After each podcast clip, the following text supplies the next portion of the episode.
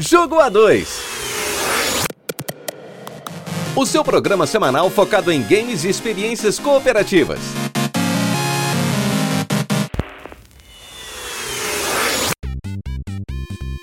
Olá, heróis e heroínas, sejam muito bem-vindos ao Jogo A2, seu programa semanal focado em games e experiências cooperativas. Eu sou o Léo Oliveira. E eu sou Yasmin Martins. No episódio de hoje, nós falaremos um pouquinho sobre It Takes Two. Antes de falar do, do jogo em si, eu acho que é interessante a gente falar um pouquinho do Joseph Ferris, que é o diretor e a grande mente por trás do, do It Takes Two, né? É, o Ferris ele nasceu em 77 no Líbano e depois ele se mudou para a Suécia, onde ele se especializou, é, se formou né, na área de cinema e tudo mais. E ele até chegou a filmar quatro longas e eles são até bem renomados lá, assim. Ele ganhou alguns prêmios e tudo mais. Mas só em 2013 que ele foi de fato se envolver com os games. É, ele fundou o estúdio Raise Light e ele fez um jogo que talvez vocês até conheçam, que chama Brothers, A Tales of Two Sons.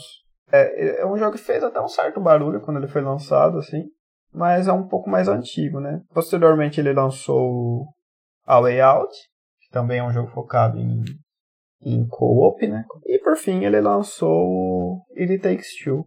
Eu acho que ele ficou um pouco mais famoso, assim, ganhou um pouco mais de notoriedade na The Game Awards de 2017, onde ele falou a, a célebre frase Fuck the Oscars. Ele criticou a EA, que era a própria distribuidora do jogo dele, né? Falou mal das, das loot boxes e tal. É um cara bem com uma, uma personalidade bem forte, assim. Ele, ele fala o que ele pensa e não tá muito nem aí. Eu acho que ao passar do tempo a gente vai falar, vai ouvir falar, né, bem mais dele, assim, é, pelos jogos que ele vem entregando, né. It Takes Two é desenvolvido, então, pela Haze né, e foi distribuído pela EA, e ele foi lançado agora em 2021, tanto para PS4, PS5, Xbox One e o Series, e o PC, e vale lembrar que a gente jogou pelo Xbox Series S, que a gente tá, que a gente adquiriu recentemente. E em It Takes Two a gente vai conhecer um pouquinho a história da May e do Cody, que é um casal que está discutindo muito, eles vêm se desentendendo cada vez mais e eles decidem que é hora de cada um seguir o seu caminho. Então eles, eles contam para sua filha, né, que eles têm uma filha pequena, que eles vão se separar. Só que nesse momento a sua filha ela não quer que isso aconteça, ela quer que os pais voltem a ser amigos, né? E por conta disso ela acaba comprando um livro que acaba se tornando meio que um guru do amor e ele vai ter alguns feitiços e algumas dicas de como fazer com que os dois se reaproximem. E pensando nisso, ela cria dois bonequinhos, vamos dizer assim, e representando os seus pais. O Code, que é o pai dela, fica como um bonequinho de argila. E a May, que é a mãe, vira uma bonequinha de madeira, né? E através desse livro ela acaba fazendo meio que um feitiço aí para transportar a alma dos seus pais para esses bonequinhos que ela fez.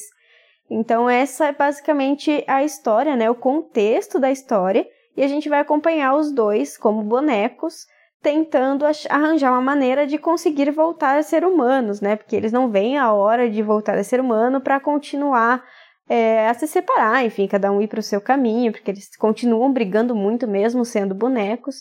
Então essa é basicamente aí um contexto geral da história.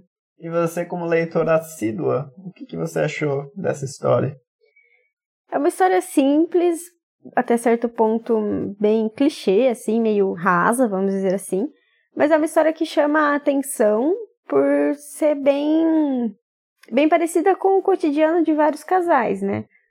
Então, por isso que. Cotidiano bizarro. É, não é, não é bem um cotidiano, assim, mas com, com algumas discussões, com algumas situações que basicamente todo casal passa ou enfrenta em algum momento aí do seu relacionamento. Então, é uma história que, apesar, como eu falei, apesar de ser simples e um tanto quanto rasa, ela, ela entrega uma história que vai fazer você se sentir próximo dos personagens e se sentir e sentir uma certa afinidade aí com algumas atitudes, algumas situações, enfim. É, eu acho que, que é uma história que entrega aquilo que ela promete, vamos dizer assim. É, eu achei legal, a gente até já tinha conversado, é, que a história, apesar dela ser infantil, ela não desafia a inteligência do espectador, né? No, no sentido de ela não, não ficar fazendo piadas infantis, né? Apesar de todo esse, esse contexto mágico que ela tem, né? É, tem piadas entre o casal ali que às vezes até uma criança não entende, né? Não é nada explícito, assim, mas é. É uma, uma piada mais adulta mesmo, assim, né? Sim. Eu acho que são piadas mais relacionadas mesmo à, à vida do casal, assim, não é nenhuma piada sobre ai, sexo, coisas obscenas, assim, que a criança não pode ouvir, nem então, nada. Eu acho que até tem um determinado momento, assim, tem, mas não, não é tipo, aquela mas... coisa explícita, que a criança não pode estar no cômodo, sim, entendeu? Sim, é, sim. é aquela coisa, Nesse um sentido. diálogo realmente assim de casal, uma conversa, uma briga que, que basicamente em algum momento todo casal, né, quase todo casal enfrenta, sabe?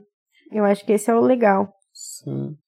Mas e sobre, enfim, a mecânica do jogo, a jogabilidade, eu acho que você fala um pouquinho melhor sobre isso do que eu. é, as mecânicas, eu acho que foi o que mais me impressionou no jogo, apesar dele ter uma história bacana, assim, é, o jogo, ele a todo momento, ele apresenta coisas novas pro, pro jogador. E eu acho que quando você vai começar a enjoar, vamos dizer assim, do que ele apresentou, ele vem e mostra outra coisa nova e faz esse mesmo ciclo. É, antes do lançamento do jogo, já tinha saído um trailer já, né? Que é o próprio Joseph Ferris que vai narrando.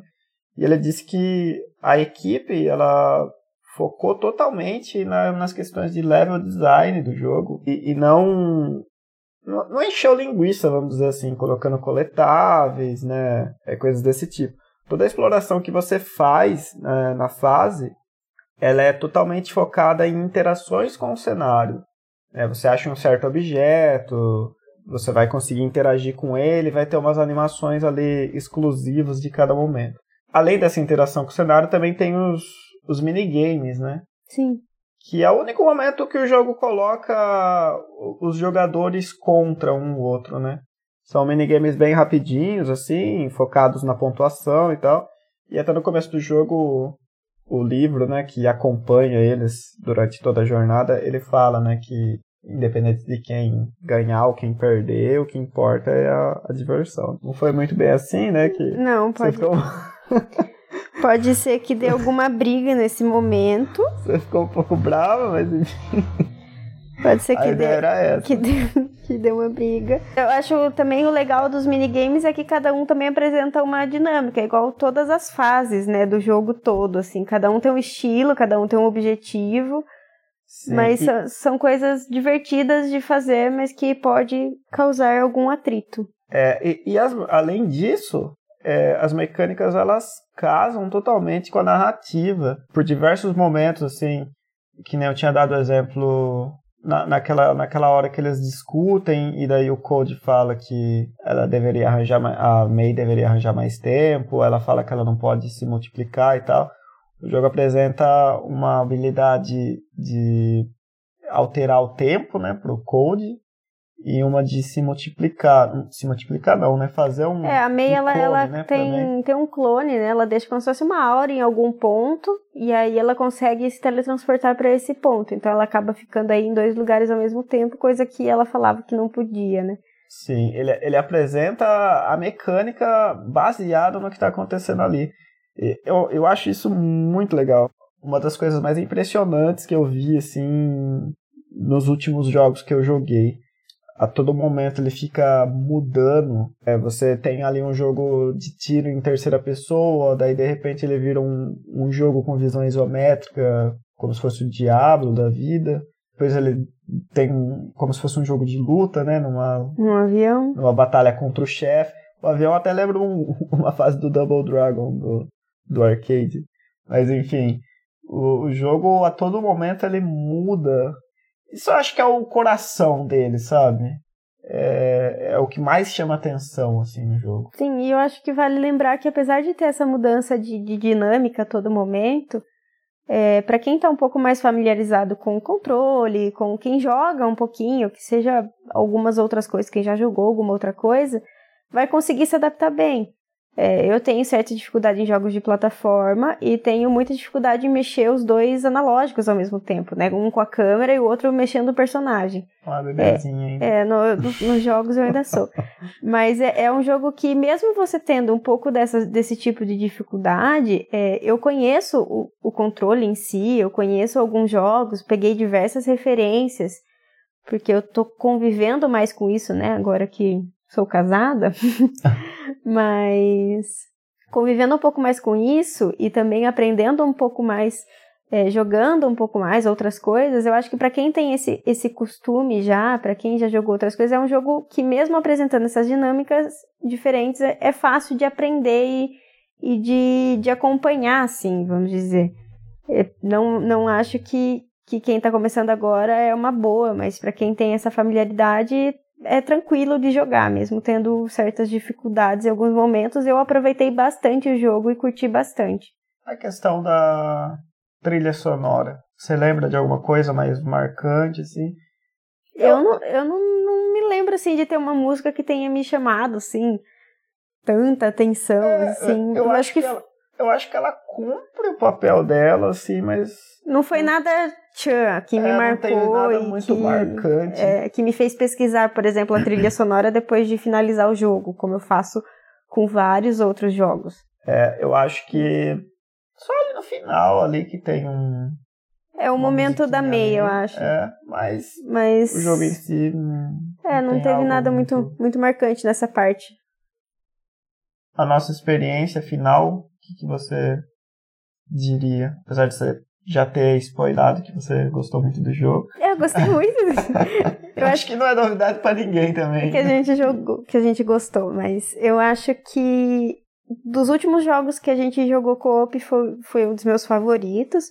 É um jogo que eu sempre vou indicar e eu acredito que jogar em casal, seja marido, mulher, esposa, companheiro, qualquer pessoa, torna muito mais interessante, exatamente como a gente falou, pela identificação com os personagens, com a personalidade, com as situações que acontecem ali, com algumas determinadas brigas, né?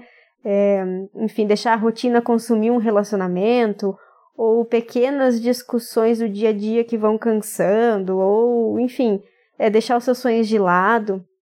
Eu acho que o casal pode se identificar bastante com isso, então jogar em casal é muito mais divertido, eu acho, né? É, para mim foi mais divertido. Lembrando que, apesar de ser mais divertido, eu também concordo com isso. Acho que um casal se identifica mais, né? Mas você pode jogar com seus amigos também. Sim, ele, com certeza. Ele tem aquele mesmo esquema do A Way Out, de você. Uma pessoa compra o jogo e a outra é, pode jogar com ela. Eu só não sei se o It Takes Two ele tem um limite, né? O A Way Out eu lembro que ele não tinha limite. Você poderia comprar o jogo e jogar com vários amigos. O que faz sentido porque é um jogo exclusivamente cooperativo, né? Você não, não, não consegue, consegue, jogar, jogar ele de jeito nenhum single player, né? Até porque eu acho que é um jogo que trata muito sobre companheirismo, trabalho em equipe, é, compreensão, conversa, amizade, o amor. Eu acho que ele, ele traz diversos temas assim, então é, não teria nem sentido você comprar esse jogo para jogar sozinha, entendeu? Sim. E esse é um grande diferencial, eu acho, que o, que o Ferris faz, é que ele vai meio que na contramão do que a indústria mostra de jogos narrativos, né? Eu acho que os jogos multiplayer de, de sofá, né, o, o couch co-op que o pessoal diz, eles acabaram meio que morrendo por várias questões, né? Mas uma delas é o, esse foco em jogos de narrativa, em que se achava que o jogador só ia ter uma atenção maior, uma só ia se aprofundar mais no jogo se ele jogasse single player, né? E o Ferris ele mostra que, que não é bem assim, né? Ele, ele consegue implementar mecânicas nos jogos dele que faz com que os dois jogadores aproveitem o enredo, né? E se comuniquem, troquem uma ideia. Isso eu acho muito sensacional. Mas ponto negativo, você tem algum ponto negativo? Pra mim, não. Eu tenho um ponto negativo em relação a ele, que é ponto negativo, mas não é ao mesmo tempo. que é a questão da exploração. Ao mesmo tempo que é legal não ter coletáveis na fase, né, porque ele focou totalmente nas mecânicas, isso ele limita o replay do jogo. O replay do jogo ele, ele vai simplesmente focar nos, nos minigames que a gente joga contra, né, um outro. Mas não tem nenhum incentivo para você terminar o jogo de novo. A não ser que você queira jogar com um amigo, com outro amigo, né, com outra pessoa, você esteja disposto a viver essa mesma experiência. Eu falo assim, no modo geral, né, porque eu vivo rejogando um monte de coisa aí. Eu acho que eu não ligaria de rejogar ele, mas é, para quem termina o jogo, platina ou pega os, todas as conquistas aí e deixa de lado, acaba não tendo muita, muitos outros motivos para rejogar esse jogo. Para mim já não é um ponto negativo pelo fato de eu não ter o costume de rejogar alguma coisa. Então, assim, uhum. é, eu, eu não jogo há tanto tempo, então não joguei tantos jogos assim, mas os que eu terminei eu não tenho interesse em, em rejogar, porque eu já conheço a história, já conheço a dinâmica, enfim. Então não acaba se tornando um ponto negativo o replay, mas eu também entendo porque você realmente rejoga muita coisa. Mas é, para mim acabou se tornando é, cumpriu o papel que ele, que ele me prometeu desde quando a gente assistiu o trailer. Foi uma, uma gameplay super divertida pra gente, apesar dos minigames irritarem. Mas foi super divertido, a gente, a gente aproveitou pra caramba. A gente queria, quis fazer todas as conquistas. Eu acho até que a gente pegou todas as conquistas a nesse, gente né? Pegou, a gente pegou todas as conquistas. Então a gente se interessou porque são conquistas fáceis de conseguir também. É, você não precisa ficar farmando nada, refazer. É, também não é nada aleatório, depende muito é, da. Aleatório é, é depende muito da sua exploração até certo ponto de encontrar todos os minigames, é, de conseguir subir em alguns lugares, enfim. Sim. É, são coisas relacionadas realmente ao jogo. Então a gente se divertiu bastante também fazendo essas conquistas. Não foi nada impossível para nenhum dos dois. É, mas para mim não teve ponto negativo. Eu acho que realmente ele cumpriu aquilo que ele me prometeu e que eu me diverti bastante. É, eu, eu falo que é ponto negativo. Por... Sim.